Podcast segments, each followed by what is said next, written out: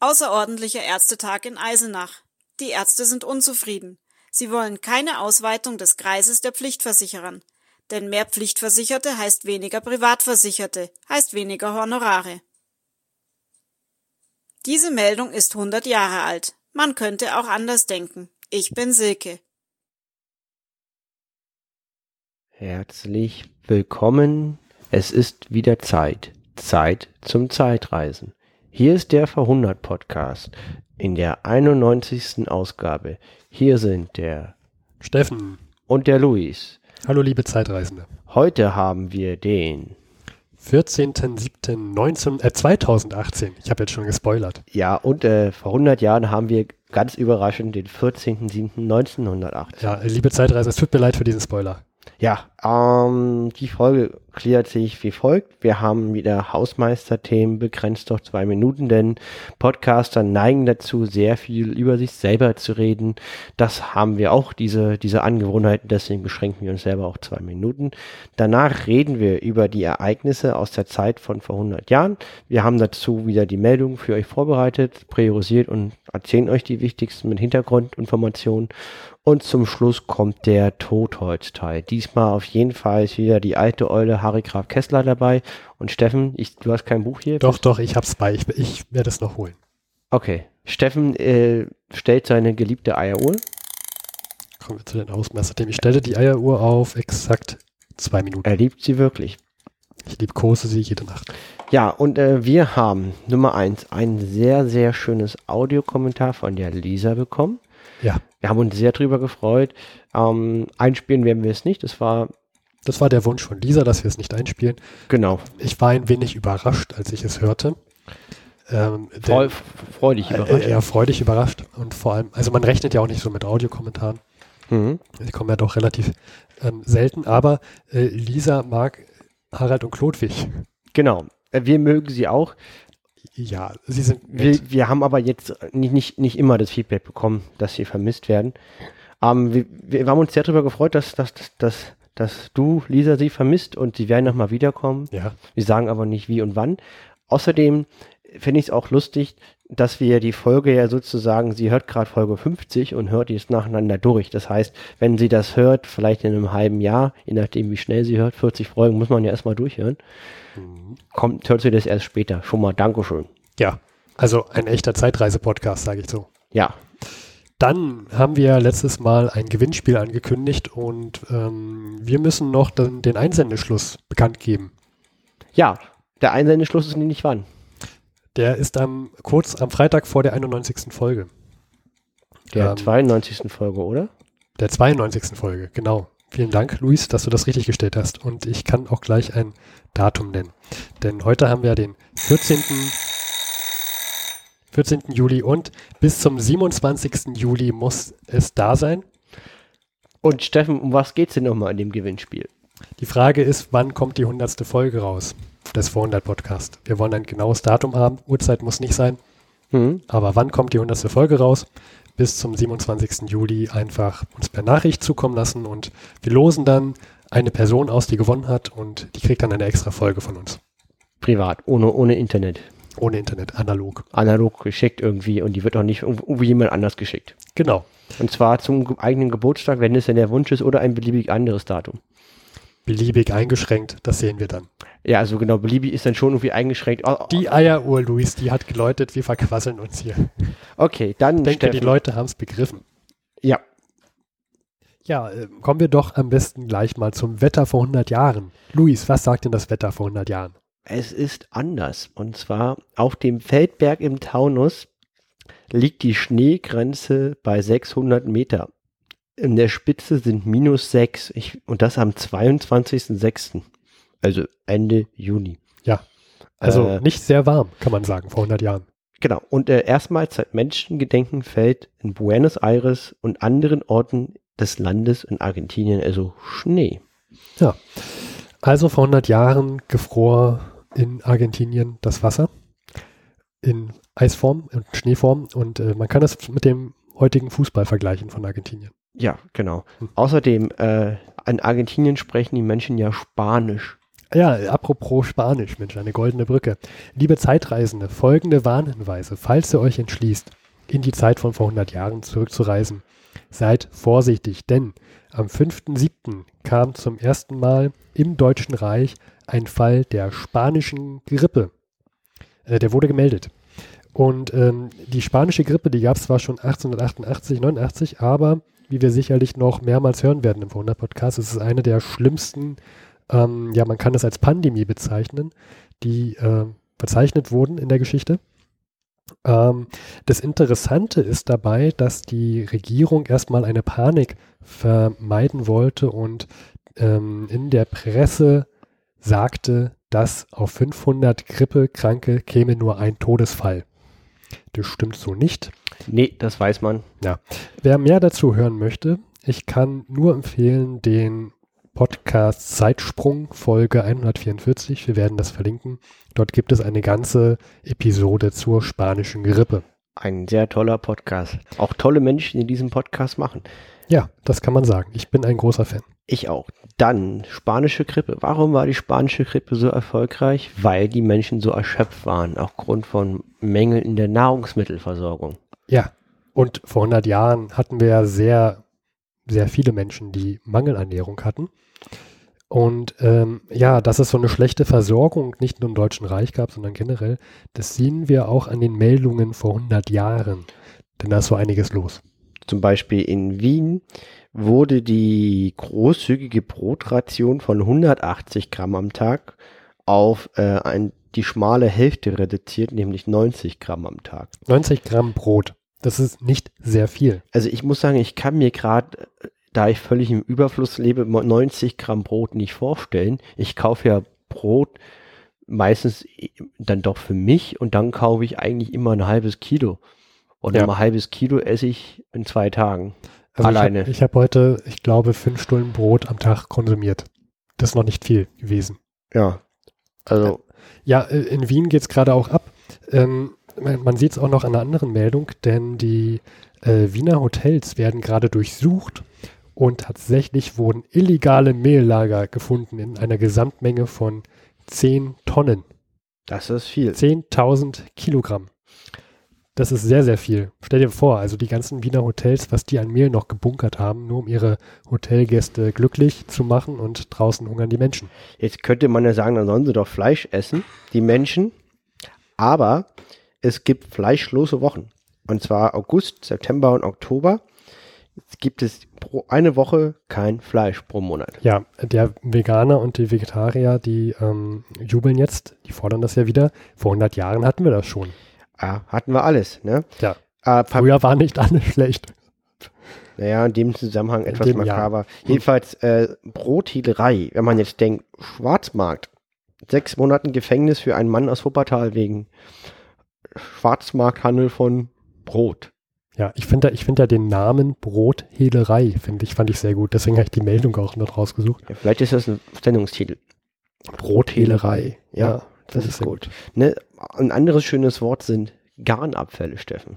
Ja, denn die werden jetzt auch noch beschlagnahmt, Papier- und Garnabfälle im Deutschen Reich. Also liebe Zeitreisende, wenn ihr Garnabfälle oder Papierabfälle mit euch tragt, ihr müsst sie abgeben, die werden beschlagnahmt ich, ich habe gerade so einen Zeitreisenden, wie er im Schnee im Taunus mit Garnresten und ja. Brotkrümeln vor sich hin bibbert im Kopf. Ich weiß ja, auch nicht, so also Tagtraum. Es ist gerade nicht die beste Zeit, um in die Zeit zurückzureisen. Ja, außerdem ist es ganz gut, äh, der Name, ne? Und zwar, es gibt ja, die hatten wir, es gibt ein Rundschreiben an die Standesämter in Deutschland und es wäre jetzt vaterländische Pflicht, Kindern einen deutschen Taufnamen zu geben. Also Mehmet ist schlecht.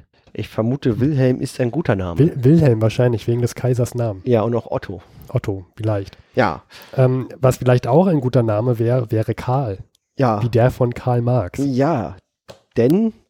Äh, ja, Lenin, Olle Lenin hat sich gedacht, Mensch, Karl Marx, ähm, der Familie werden wir jetzt erstmal Geld zukommen lassen, um ein Monument auf seinem Grab ähm, von diesem sozialistischen Philosophen äh, zu errichten. Also das heißt, der Lenin kriegt ein Grab. Nee, nee, nee, nee, nee, nicht der Lenin kriegt ein Grab. Der Karl Marx kriegt ein Grab vom Lenin. Der hat, der hat schon ein Grab, aber der soll jetzt noch ein Monument drauf bekommen. Sehr gut. Und zwar bekommt die Familie dafür eine Million Rubel. Ja, jetzt weiß ich gar nicht, wie viel das ist. Ich glaube, das ist schon sehr, sehr viel. Es reicht offensichtlich für ein Monument. Ja. Äh, Apropos deutsche ja. Namen. Wir hatten das ja, ne, dass, dass man sein Kind doch bitte Deutsch nennen soll.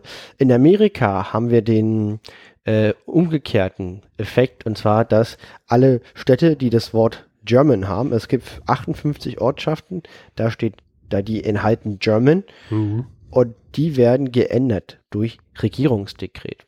Ja, also in den USA ist German gerade nicht so beliebt.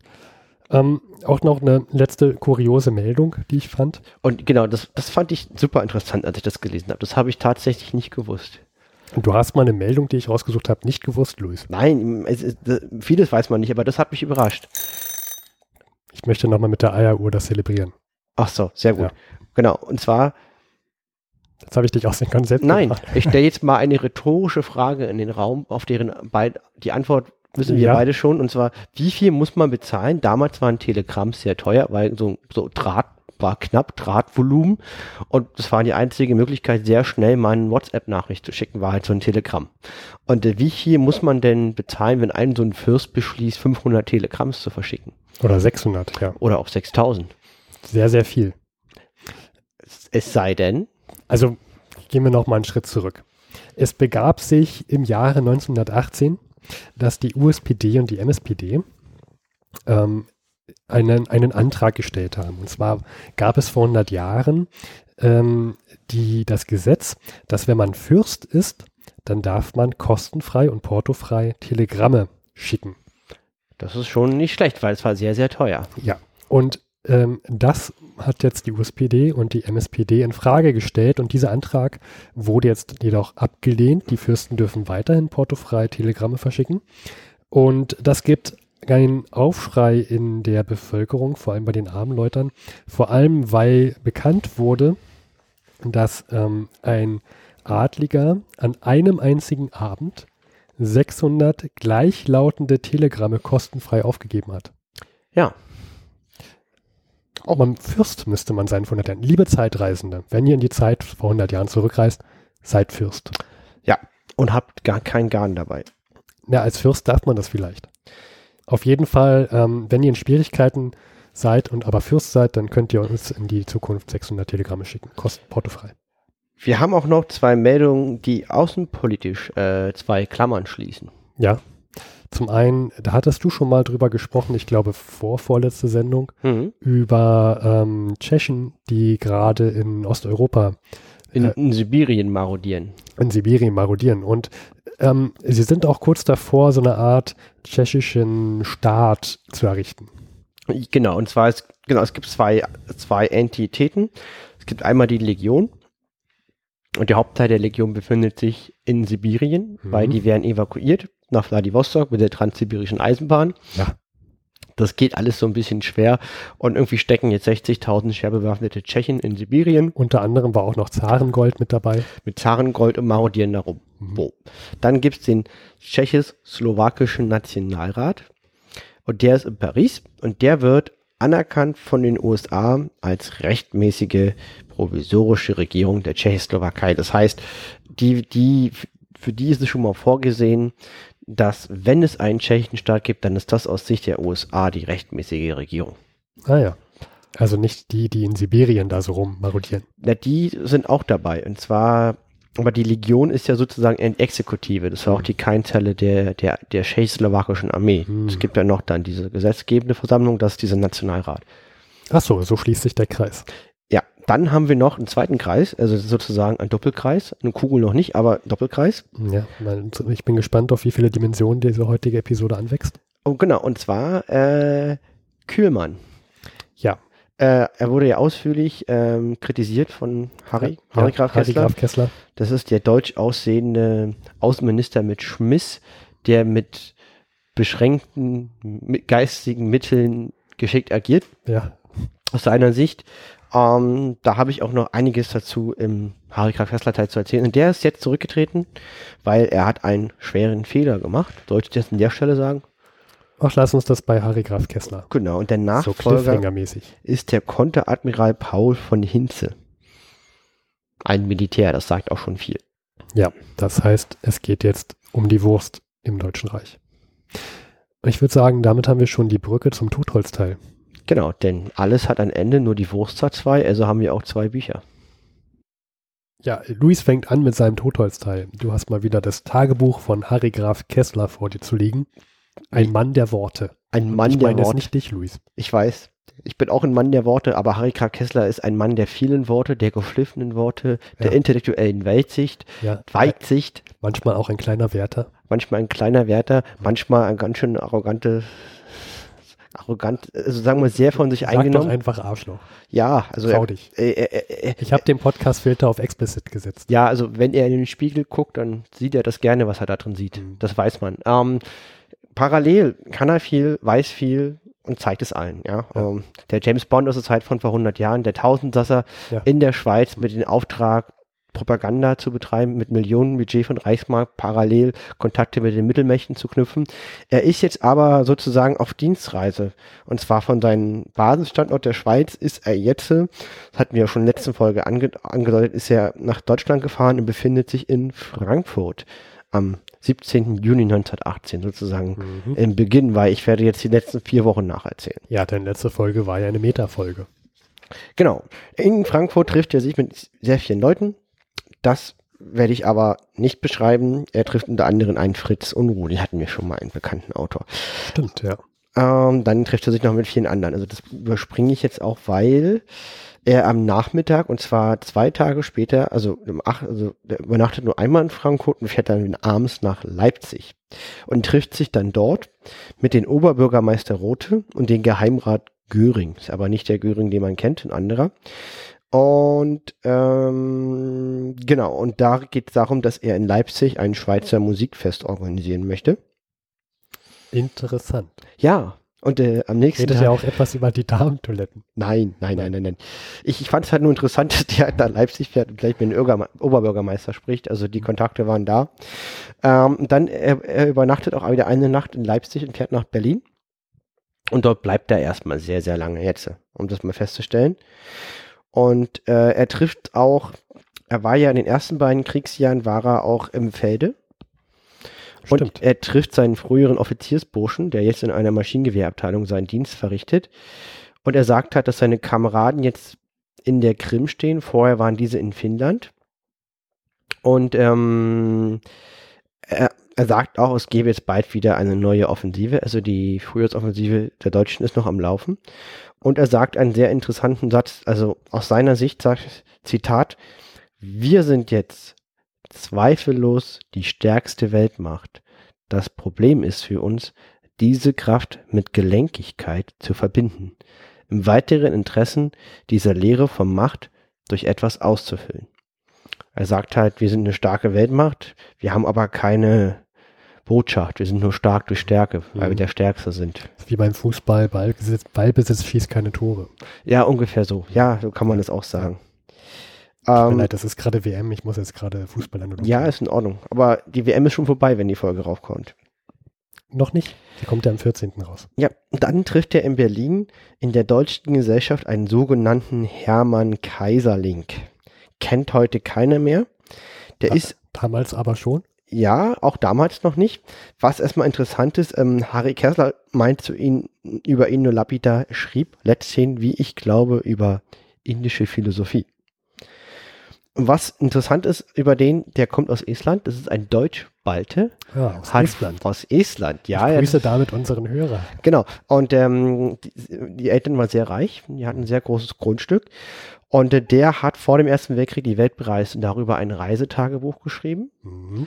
Und, ähm, der ist sozusagen in Estland gewesen. Und jetzt, nachdem die Deutschen Estland besetzt haben, ist dieser Deutschspalte nach, nach Deutschland gekommen, weil jetzt ist Estland sozusagen Deutsch am Zuge des, weil jetzt, Ja. ne, hatten wir das Thema. Hört einfach Folge 90 Wir und dann lest das Kommentar, was wir dort verlinkt haben. Richtig, das werden wir Den jetzt Kommentar, Entschuldigung. Das werden wir jetzt hier auch noch nicht mal drauf eingehen, wie jetzt der Status von Island ist. Ja. Jedenfalls, der ist jetzt in Berlin und der hat ein sehr bekanntes, etwas leicht esoterisches Reisetagebuch geschrieben, wo er halt hochintellektuell seine Sicht der, der Welt in, in seinen Reisen verarbeitet. Also ich habe mir mal Auszüge angeguckt in Vorbereitung und der sagt halt dann wirklich, er, er sagt halt, beschreibt halt, wie aus seiner Sicht in Europa der Individualismus sehr, sehr wichtig ist und wie halt das in Asien wäre und wie, wie sehr er aufgegangen ist in Indien und in mhm. Arabien.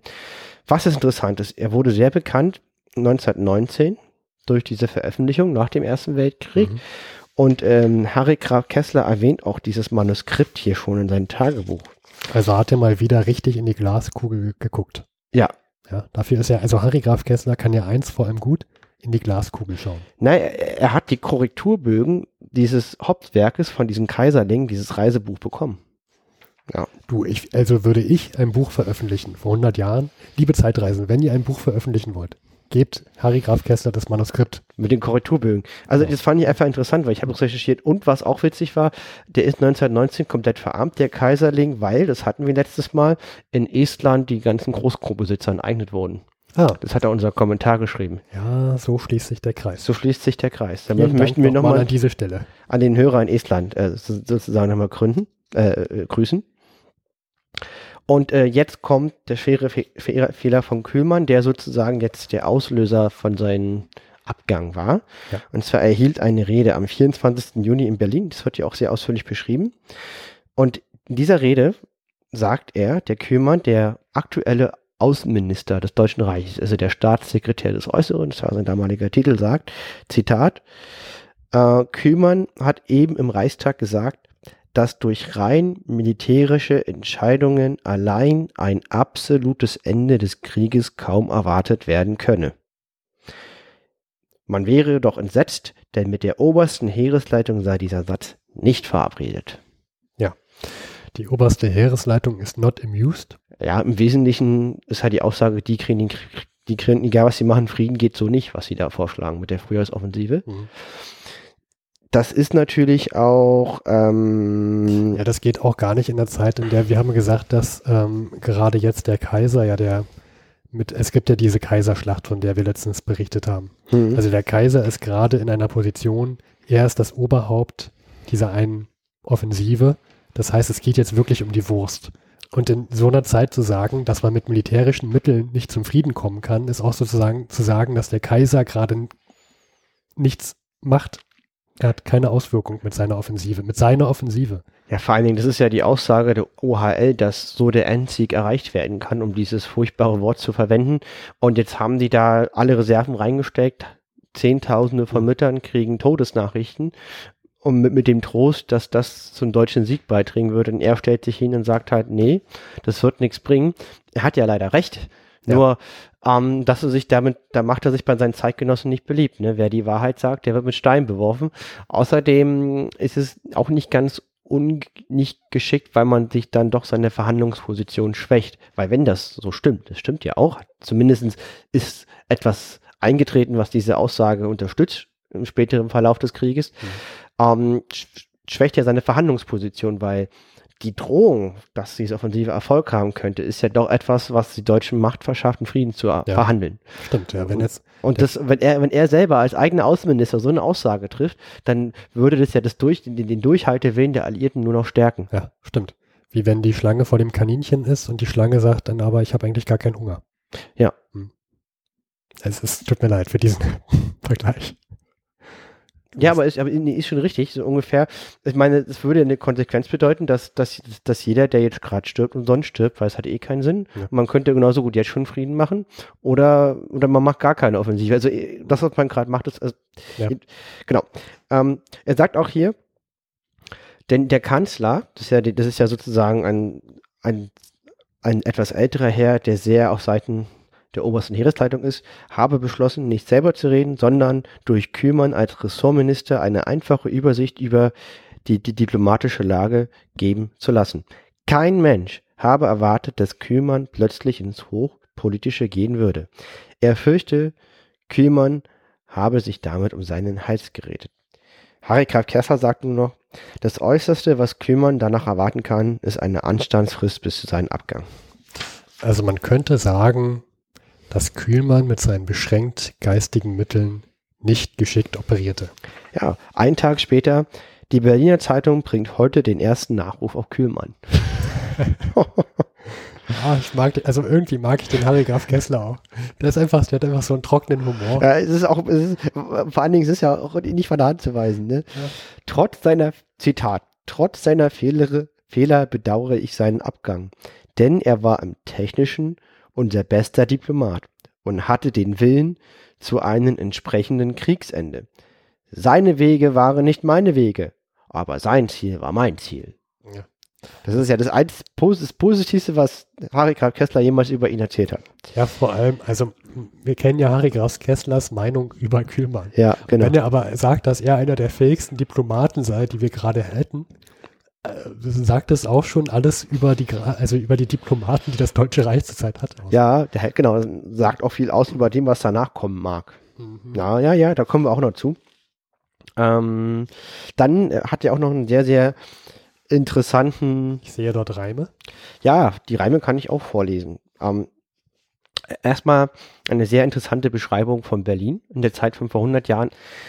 Ich bemerke auf der Straße, in der Untergrundbahn, im Theater in Berlin mehr hübsche, geschmackvoll geputzte junge Frauen als früher. Sie sind freier, weniger kleinbürgerlich, strahlender. Eine Art von verfeinerter Sinnlichkeit hat sich wie ein Flaum auf ihre Schönheit gelegt. Sie wirken erotischer, aber nicht mit der groben Sentimentalität der Gründerzeit, sondern fast geitig, geistig entmaterialisiert auf den Schein und den Augenblick gestellt, wie wenn der Krieg den Wert des Augenblicks lehrt und der Tod, der so Alltägliche, sie beschwingt. Sie haben einen neuen Stil, wenigstens des Genießens, ohne Sattheit. Kannst du nochmal die Stelle vorlesen, bitte, mit aus der Gründerzeit? Ach, ja, und zwar, sie wirken erotischer, aber nicht mit der groben Sentimentalität Sentimentalität der Gründerzeit. Der groben Sentimentalität der Gründerzeit. Ich finde, damit haben wir einen Subtitel der Folge. ja, um, ähm, also offensichtlich, genau, äh, es ist eine sehr intellektuelle, feingeistige Erot Erotik, die der er sehr gut findet und die ist nicht sentimental. Man könnte auch sagen, es gab einfach vor 100 Jahren ähm, Männermangel und vielleicht haben sich die Frauen dann etwas mehr herausgeputzt. Und ich glaube auch, ähm, äh, ein, ein, eine, eine Philosophie äh, Carpe Diem, also mehr Carpe mhm. Diem als heute, weil man weiß ja nie, was passiert, ne? Ja, wahrscheinlich, ja. Ähm, es gibt noch ein Gedicht von einem 24 Jahre alten Leutnant, der gefallen ist. Das heißt Wolken überflaggt. Möchtest du das hören? Das Hat, was ist, wer hat das geschrieben? Ein Leutnant, der ist gefallen im Westen. E.W. Lotz. Soll ich das vortragen oder wollen wir das überspringen? Lies bitte die ersten drei Zeilen vor. Ich gleite ungehüllt auf nackten Flüssen, viel Lichter breiten mir den Schaukelgang, mein Körper biegt sich spielend in den süßen Gefühl der Wellen und der Gliederdrang. Dieses Gedicht hat er unter dieser Passage mit den erotischen Frauen geschrieben? Ich muss sagen, ich habe die Stelle zehnmal gelesen und ich schnall nicht, wovon der Dichter schreibt. Deswegen habe ich es auch nicht markiert. Gut, ja, also sonst, sonst ist da alles unterstrichen, was Luis sagen will und das Gedicht ist nicht unterstrichen. Das war jetzt natürlich auch ein bisschen gemein von mir, dass ich sage. Aber gut, ich meine, der Übergang ist hier diese, die Beschreibung dieser, dieser schönen Frauen. Mhm. Und dann sagt er, selbst die ernste Liebe ist durch den Tod schwebend leicht geworden. Ein süßer Kuss ohne Nachspiel. Und doch, wie viel Verwüstung und Verwesung im Hintergrunde. Ich las heute das folgende Gedicht und dann so ah, kam man darauf. Ja, da ist er wieder der Harry Graf Kessler ja. mit seinem Wortreichtum. Mhm. Genau, und ähm, dann sagt er, seine Kontakte meinen, dass dieses Jahr eine Entscheidung in diesem Jahr nicht fallen würde. Unsere Verluste seien sehr groß, der Nachschub schwer, unser Vorsprung im Gas eingeholt. Auch eine sehr skurrile Formulierung. Ja. Und er geht auch jeden Tag mit Stresemann frühstücken. Wer denn, tut das nicht vor ja, 100 Jahren? Gustav Stresemann, ne, der hat ja auch das Deutsche Reich ausgerufen. Äh, die reden halt, ähm, da, da hat sich so eine kleine Gruppe ähm, getroffen. Und die, die verhandeln mit der russischen Delegation in Berlin. Und ähm, die, die treffen sich zum Beispiel mal morgens bei Hiller. Hiller ist so ein Edellokal und da wurde auch schon der Bethmann von Hollweg, der alte Reichskanzler, gestürzt beim Frühstücken. Ja. Und Harry K. Kessler ist natürlich total traurig, weil es geschlossen wegen Lebensmittelschikanen. Oh. Ja, das, das kann er seine Schildkrötensuppe nicht mehr Mann. essen. Ah, die arme Schildkrötensuppe, äh, die schöne Schildkrötensuppe. Genau, und die haben halt die Idee, dass in Russland ist das Problem, dass die Deutschen nicht so beliebt sind, weil es gibt ja einen Frieden, aber die Deutschen haben den Russen ja alles abgenommen Ja. und, und, und machen trotzdem weiter mit und, und, sind ja auf der Krim, die sind sogar in Georgien, haben Truppen. Das heißt, die marschieren trotzdem in Russland rein, obwohl es ja so eine Art die Also es ist, Friedenslinie gibt. es ist verständlich, dass die Deutschen gerade nicht so gut angesehen sind in Russland. Ja, und jetzt ist die Idee, eine neue Friedenslinie irgendwie abzumachen, also die sich aber die Deutschen halten, um diesen deutschen Hass zu bekämpfen und eine und, und, und dass die Deu- Deutschen und die Russen mehr zusammenarbeiten zum gegenseitigen ähm, Also- Profit. So eine Art Nachverhandlung. Ja, weil die, die, die, die Deutschen wollen natürlich nicht, dass die Russen wieder zu den Feinden zurückkehren. Ne? Das Mhm. wollen die natürlich nicht verhindern. Die wollen schon, dass die Kommunisten da weiter an die Macht bleiben. Vorerst. Und ähm, genau, und die Russen, die hätten schon gern die Kommunisten, dass die Deutschen nicht weiter angreifen, Ja. weil die brauchen da die ganzen Truppen im Osten, um den Bürgerkrieg zu gewinnen und auch die eigenen Leute ruhig zu stellen. Ja, und da treffen die sich mit den russischen Botschafter und äh, intrigieren vor sich hin. Sehr viel. Mit Stresemann und alles drum und dran. Das wird ellenlang beschrieben. Ähm, genau, am 9. Juli sagt der Kühlmann ist gestürzt. Er sagt, er wäre gewissermaßen im großen Hauptquartier herausgeschmissen worden. Im großen Hauptquartier. Ja, in der OHL, Obersten Heeresleitung. Und er be betont, mir scheint die mittlere Beamtenschaft in der Wilhelmstraße Schadensfreude äh, zu haben. Also, dass sie sehr, dass sie das toll finden. Ähm, ja, dann ist ein guter Freund von ihm, ein gewisser Herr Mirbach, in Moskau ermordet worden. Ähm, genau, der war auch ein Gesandter der deutschen Regierung und hat, hat den Russen sehr, sehr viel Geld gegeben. 40 Millionen Reichsmark. 40 Millionen Reichs Reichsmark. Ja. Und, und zwar, der wurde ermordet von linken Sozialrevolutionären, die äh, versucht haben, von links eine Revolution zu machen, um halt Russland wieder an den Krieg gegen Deutschland zu beteiligen. Die ist aber schiefgelaufen. Okay, also das war auf jeden Fall ein Freund von ihm, der ist ermordet worden und dann beschreibt er wahrscheinlich, dass er, äh, wie es ihm da so geht, dann damit. Ja. Und ähm, genau, und das war's bis auf eine Sache. Wir hatten ja von dem Brotfrieden berichtet und die Hoffnung der Deutschen, dass diese ganz viel Nahrungsmittel bekommen aus der Ukraine. Und da wird se- sehr, sehr detailliert von beschrieben von Harry Graf Kessler, dass das nicht funktioniere, weil die Organisation schlecht ist. Es gäbe irgendwie zwei Gesellschaften, die eine für den Import, die eine für den Export, wir auch hier nicht so sehr in die Details einstecken. Nur die, die, die kooperieren nicht miteinander und die ukrainischen Bauern sind nicht bereit, gegen Geld ihre Nahrungsmittel rauszurücken, Mhm. weil das Geld für die nicht viel wert ist. Man soll nicht wissen, was passiert. Ne? Ja. Und das funktioniert auch nicht. Ja. Da hat er auch noch mit, den, mit dem Leiter der Exportbehörde ganz viel gefrühstückt. Natürlich, wer macht das nicht? Ja, das war jetzt die letzten vier Wochen aus dem Leben von Harry Graf Kessler. Ich kann immer nur anreißen. Ich hoffe, Ja, also, man, man kommt zu einem Einblick und da war noch viel, viel, viel, viel mehr. Das waren 50 Seiten Tagebuch. ja, ich Letzte. finde, du hast es gut zusammengefasst. Es war auch sehr unterhaltsam, wenn ich sagen darf. Und ähm, das waren so die wichtigsten Eckpunkte. Er ist immer noch in Berlin sozusagen und äh, harte Dinge, die da kommen mögen. Ja, also du hast noch vorhin mal gezeigt, wo du ungefähr bei dem Buch gerade bist. Hm? Das Lesezeichen ist genau bei der Hälfte, würde ich mal so sagen. Ja, Das ist allerdings, die letzte Hälfte ist nicht alles komplett Tagebuch. ja. Da sind auch so Namensverzeichnisse, Mhm. glaube ich, und so weiter. Ne? Und das Tagebuch geht von 1916 bis 1980. Das so, ist immer noch 16, wichtig. ja. Also Die zwei Jahre, genau. Ja, also da kommt noch einiges. Ich bin gespannt. Vor allem wird wahrscheinlich ja der Oktober und November länger werden. Jo, der ist sehr, sehr lang. Gut, dann kommen wir, kommen wir zu meinem Teil. Bekanntlich lese ich ja das Buch Forgotten Voices of the Great War von Max Arthur. Äh, Titel habe ich auch immer parat. Eindeutig. Und die letzten Male habe ich nichts vorgelesen. Ähm, zumal ich will das auch so ein bisschen machen äh, vor 100 Jahren, was da die Zeit Mhm. Zeitzeugen vor 100 Jahren auch erlebt haben. Und ähm, jetzt haben wir tatsächlich wieder ein paar Berichte im, vom Juli und auch noch Teile vom Juno 1918. Unter anderem haben wir den äh, Sergeant Perry Webb vom 7. Bataillon Dorsetshire Regiment. Und er beschreibt, wie so die Rationierung vor 100 Jahren war. Unter anderem, dass äh, es tatsächlich eine Organisation gab, die auch so Essen verteilt hat. Und ähm, jeder hat eine bestimmte Ration bekommen und es ging tatsächlich auch Leute rum und haben peinlichst darauf geachtet, dass du das auch isst. Sonst gab es halt wirklich Strafe. Ähm, wie die jetzt aussah, hat er nicht gesagt. Stelle ich mir auch interessant vor, wie so eine Strafe aussieht, wenn du dein Essen nicht isst.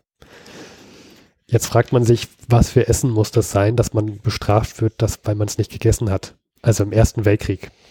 Und er sagt, das waren halt trockene, wirklich richtig trockene Kekse. Sie haben sie mal als Hundekekse bezeichnet. Ähm, hin und wieder gab es auch so getrocknetes ähm, ja, äh, äh, nach Gemüse und Kartoffeln. Dauerhaft.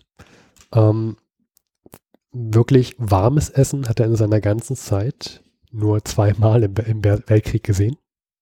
Boah, wollen den ganzen Tag an so einer kalten Kartoffel rumlutschen, den ganzen Tag so einer kalten Keks, da vergeht ein echtes Leben, ne? Ist ja furchtbar. Ja, also was sie auch ähm, sehr oft hatten, war ähm, äh, Bully Beef. Also so, so Corned Beef wahrscheinlich. Äh, Dafür ja. sind die Engländer ja bekannt für so Beef aus so einer Büchse.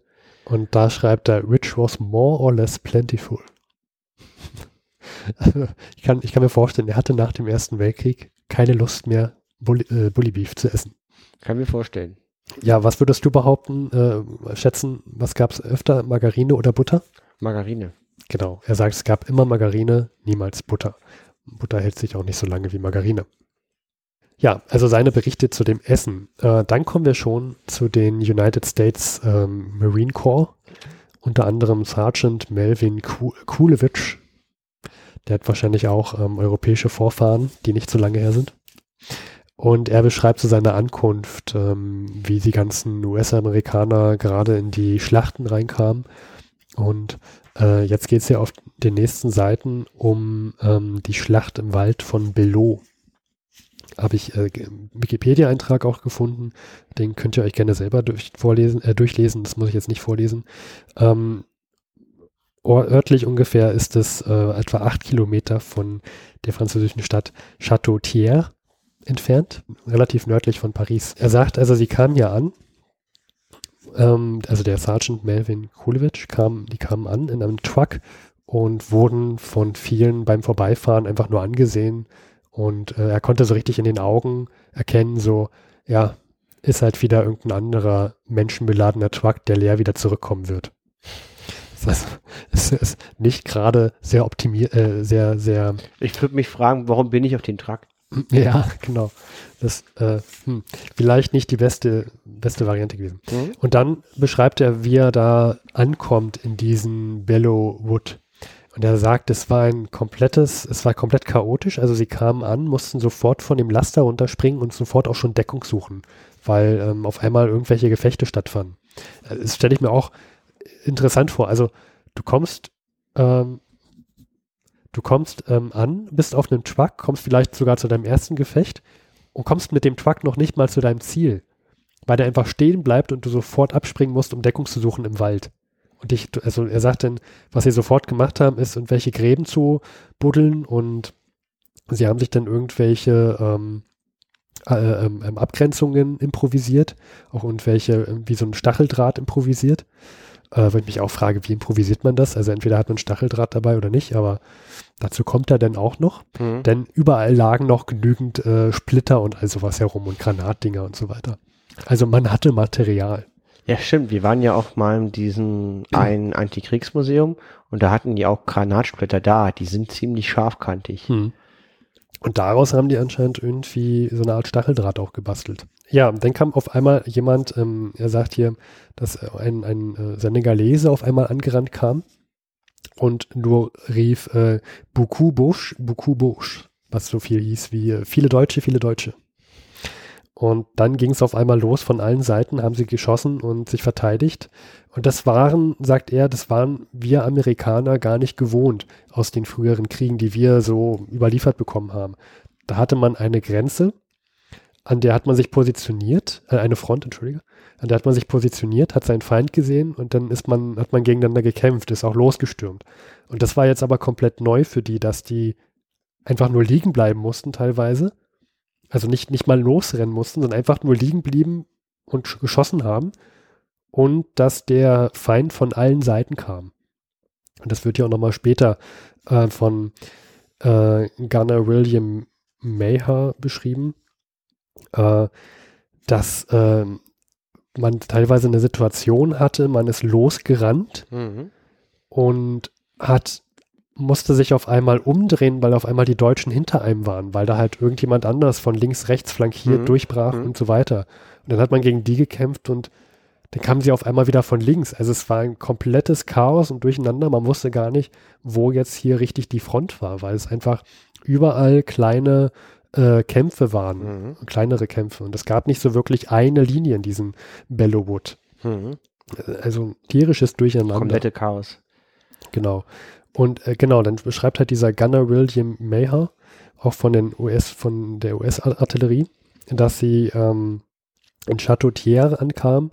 Da mussten sie an einem Tag, äh, an einem Stück, Tag und Nacht, ähm, hochexplosives äh, Gas und, und Schrapnelle, Schrapnellen ähm, abfeuern. Und haben auch ähm, 40 Tage und Nächte ähm, ja nur Equipment rangeholt, aufgebaut und sich verschanzt. Und also er wirklich 40 Tage und 40 Nächte nur durchgeackert. Auch, auch so denke, also 40 Tage über einen Monat lang so gestresst zu sein, dass du wirklich wahrscheinlich auch nicht richtig schläfst, ja. Und dauernd knallt und explodiert es um dich herum. Ich meine, du warst jetzt gerade bei Verdun in diesem Chateau und hast ja gemerkt, wie laut ein so ein Knall schon ist. Ja, ja, sechs, sieben Wochen, da wird, da wird man komplett irre. Also, genau, wir haben ja auch in diesen in vielen Berichten auch ähm, der Weg zurück äh, von, von ähm, ähm, Erich Maria Remarque. Ja, der Weg zurück von Erich Maria Remarque, danke. Äh, waren wir, äh, da wird ja auch beschrieben, wie die denn teilweise auch einen ehemaligen Kameraden in so einem ähm, Haus, also wo halt lauter Kriegs Verrückte gelandet sind, wie sie ja, besuchen. Und aber es ist auch kein Wunder. Ich fand es interessant in dem Buch, wie dann die zurückgekehrten wieder in die Schule mussten und ihre ja, Lehrer ausgelacht haben. So nach dem Motto, ey, ihr könnt hier gar nichts. Wir kriegen jetzt hier ein Abitur und du, du verlässt diesen Raum. Ja, also Abitur nachholen, genau, auch sowas sinnlos. Also ein schönes Buch, kann man mal lesen. Ähm, fand ich sogar noch besser als im Westen nichts Neues, muss ich sagen. Ach, war mal, das man nicht so kannte, nicht so, nicht so. Hm. War, war ich glaube, also um noch diesen Exkurs noch kurz zu Ende zu führen, also was, was mich an dem Westen nichts Neues in der Hinsicht ein bisschen gestört hat, war, dass es wirklich nichts Neues war auf jeden Seiten. Es war halt immer auch da teilweise das Gleiche. Ich denke mal, das wollte ja das Buch aber auch nicht Ja, zeigen. klar wollte es machen, aber es ist halt dadurch auch sehr schwer zu lesen. Daher fand ich äh, das andere Buch auch deutlich besser zu mhm. lesen, um diesen Exkurs kurz zu Ende äh, zu führen. Genau, und äh, damit sind wir auch schon. Das war, das war jetzt tatsächlich schon die letzten Berichte. Der nächste Bericht, der wird, ähm, der ist leider am 15. Juli, also morgen, sozusagen mhm. vor 100 Jahren. Und der wird von ähm, einem Deutschen sein, von Herbert Sulzbach. Und der beschreibt seine Offensive ähm, Richtung Reims. Hatten wir ja schon mal am Anfang des Weltkrieges, mhm. dass die Deutschen vor Reims waren und äh, diese wunderschöne Kathedrale kaputt geschossen haben. Eine sehr wichtige Stadt für Frankreich. Da wurden immer die Könige gesalbt. Gesalbt. Da gab es mal einen Engel, der hat so eine heilige Salbe runtergeflogen und danach mussten alle Könige dieses olle Fett abkriegen. Ja, ich glaube, das haben wir auch in der damaligen Folge. Nee, wir nicht. Das haben Klodwig und Harald in der damaligen Folge, glaube ich, ja, erwähnt. Absolut. Wir sind das ja nicht gewesen. Und ich würde sagen, ähm, damit endet auch der Exkurs und der Totholzteil. Vielen Dank, Steffen. Das war wieder, das ist einfach, ich finde das, was, was, was du gesagt hast, zeigt halt, dass rückwirkend man immer klare Ergebnisse, klare Frontlinien, klare Prozesse früher als Offensive sieht. wenn man drinsteckt, ist es, denke ich, das komplette, das komplette Chaos. Man weiß gar nicht, hinten nach vorne. Ja. Klar, also auch diese. Wo was ist und man, man kann das gar nicht beurteilen und ob, ob, ob, wer den Krieg jetzt gewinnt, das merkt man gar nicht so mhm. schnell. Um, um das noch, um noch darauf weiterzureiten, ich fand, das haben wir auch damals, als wir ähm, die Schlacht bei Verdun auch hatten. Wir haben uns sehr schwer getan und das auch nicht gemacht denn letztendlich. Wir wollten kein, keine Verläufe, wer jetzt wo gegen wen kämpfte dort, weil das ja immer wieder hin und her ging. Und auch keine großen großen Stellungswechsel gab, sondern immer nur in welche Hügel eingenommen wurden und wieder zurück eingenommen wurden.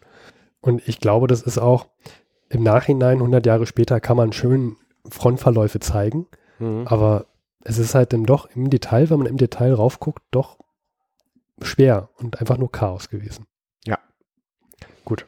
Und ich würde sagen, damit, liebe Zeitreisende, endet auch diese Folge 91 der, der, der sozusagen der letzten Weltkriegsstaffel. Ja. Weil die Herbststaffel 1918 hat begonnen. Und das ist die letzte in diesem Weltkrieg. Tatsächlich, dieser ewige Krieg. Ich meine, muss ich mal überlegen, wie gesagt, wie lange wir uns schon hier sehen und über den Ersten Weltkrieg reden und, und wie lange ihr auch schon diesen Podcast hört. Und die, das ist auch das, was, was wir wirklich zeigen wollen mit diesem Projekt ist, wie scheiße lange dieser Krieg ging. Ja. Um einfach mal diese Dimensionen, um was es da geht, begreifbar zu machen. Das ist einfach so ewig lang. Ja. Merkt man vielleicht auch in unserem Format, wir haben ja doch schon öfter mal das Format so ein bisschen so, so gewechselt. Mhm. Also hast du ja vorhin auch gesagt, als wir über Harald und Klofig sprachen, wir würden es heute nicht mehr so machen. Ja, ja, die ersten ja. Folgen waren furchtbar ja. und ich würde, ich, wir sind ja, ich kann ja sagen, wir sind ja, also wir sind bald 30 und, und ich würde jetzt nicht mehr die, die erste Folge, die wir so gemacht hätten, online stellen. Da bin ich jetzt, glaube ich, zu alt für. Aber vor vier Jahren haben wir das gemacht. Ja. Und wir waren jung und naiv, nein, naiv nicht, aber. Nee, aber Gott sei Dank haben wir es gemacht, weil wir haben ja sehr, sehr viel gelernt dabei und ja. sind jetzt da, wo wir jetzt sind. Gut. Ja, so viel dazu. Um das abzukürzen, Steffen dreht seine Eieruhr. Und wir wünschen euch eine sehr schöne Zeit. Dann, wenn diese Folge veröffentlicht ist, dann geht's für mich schon in die große, weite Welt. Dann, genau, wann kommt die raus? Am 14. Juli kommt die raus. Genau, da bin ich schon auf dem Fahrrad. Und zwar fahre ich in Schweden Fahrrad. Stockholm. Ja.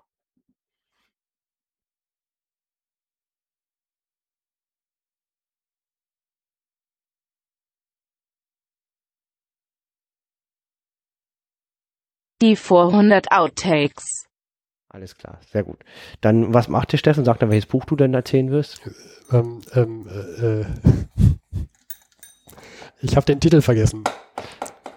Äh, na, Last. Max Arthur. Max Arthur. Von Max Arthur. Ähm, erzähle ich später. Sehr gut, sehr gut, sehr gut, sehr gut. Okay, Steffen äh, stellt seine geliebte Eieruhr.